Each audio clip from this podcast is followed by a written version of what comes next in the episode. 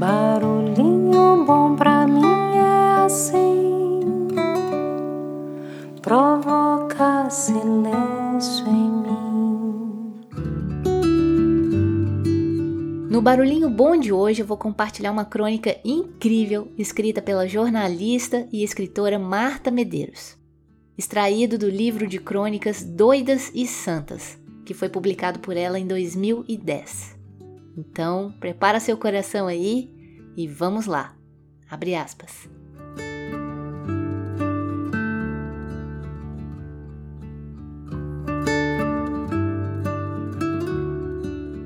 Recentemente participei de um evento profissional só para o público feminino.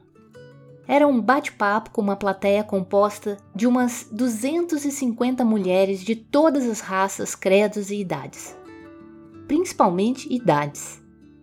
Lá pelas tantas, fui questionada sobre a minha, e como não me envergonho dela, respondi. Foi um momento inesquecível. A plateia inteira fez um de descrédito.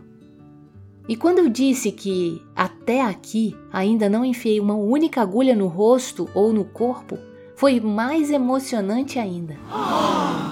Aí fiquei pensando: pô, estou nesse auditório há quase uma hora exibindo minha incrível e sensacional inteligência e a única coisa que provocou uma reação calorosa na mulherada foi o fato de eu não aparentar a idade que tenho. Onde é que nós estamos?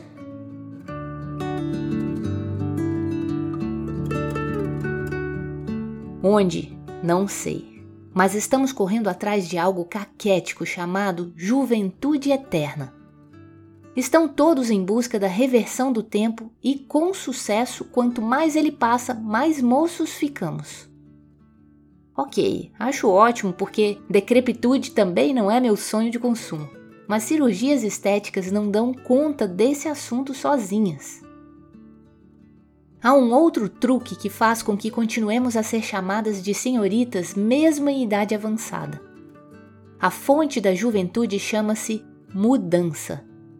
Eu sei disso, você sabe, a escritora Beth Milan também, tanto que enfatizou essa frase em seu mais recente livro, Quando Paris Cintila. De fato, quem é escravo da repetição está condenado a virar cadáver antes da hora. A única maneira de sermos idosos sem envelhecer é não nos opormos a novos comportamentos.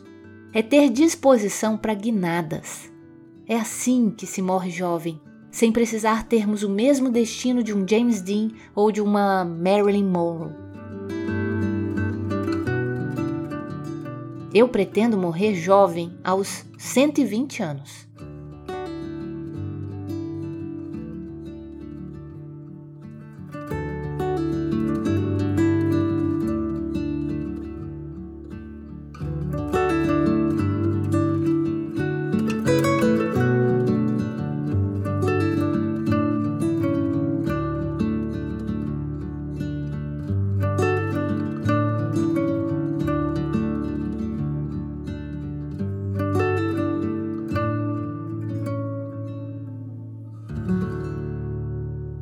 Mudança, o que vem a ser tal coisa.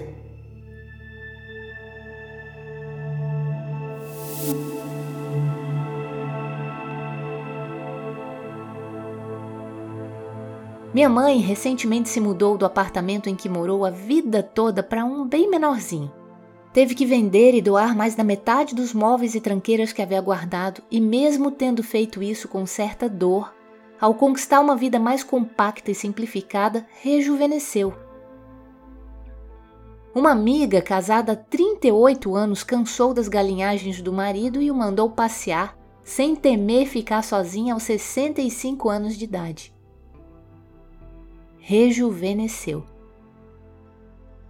Uma outra cansou da pauleira urbana e trocou um ótimo emprego em Porto Alegre por um não tão bom, só que em Florianópolis, onde ela caminha na beira da praia todas as manhãs. Rejuvenesceu. Toda mudança cobra um alto preço emocional. Antes de tomar uma decisão difícil e durante a tomada, chora-se muito, os questionamentos são inúmeros, a vida se desestabiliza. Mas então chega o depois, a coisa feita, e aí a recompensa fica escancarada na face.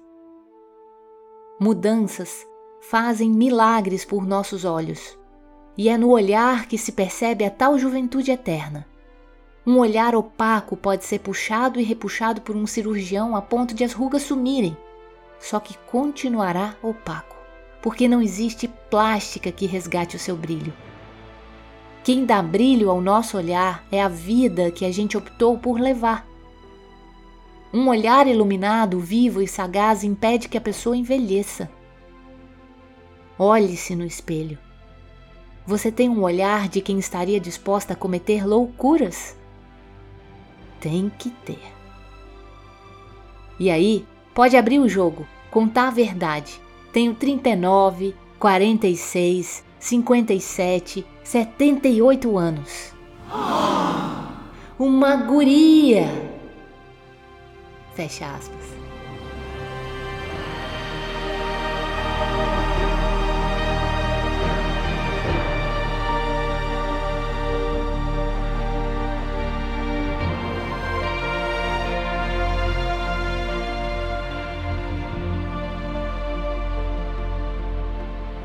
E aí? Como é para você compartilhar a sua idade? E quando compartilha, será que existe esse uma guria? Que tal se permitir a mais loucuras, a mais mudanças, a ser feliz e rejuvenescer? Deixa a gente com esse barulhinho bom. Você não sente nem vê mas eu não posso deixar de dizer, meu amigo, que uma nova mudança em breve vai acontecer. E o que há algum tempo era jovem novo, hoje é antigo. E precisamos todos, todos rejuvenescer. E precisamos todos rejuvenescer, eu e você. E precisamos todos, todos rejuvenescer.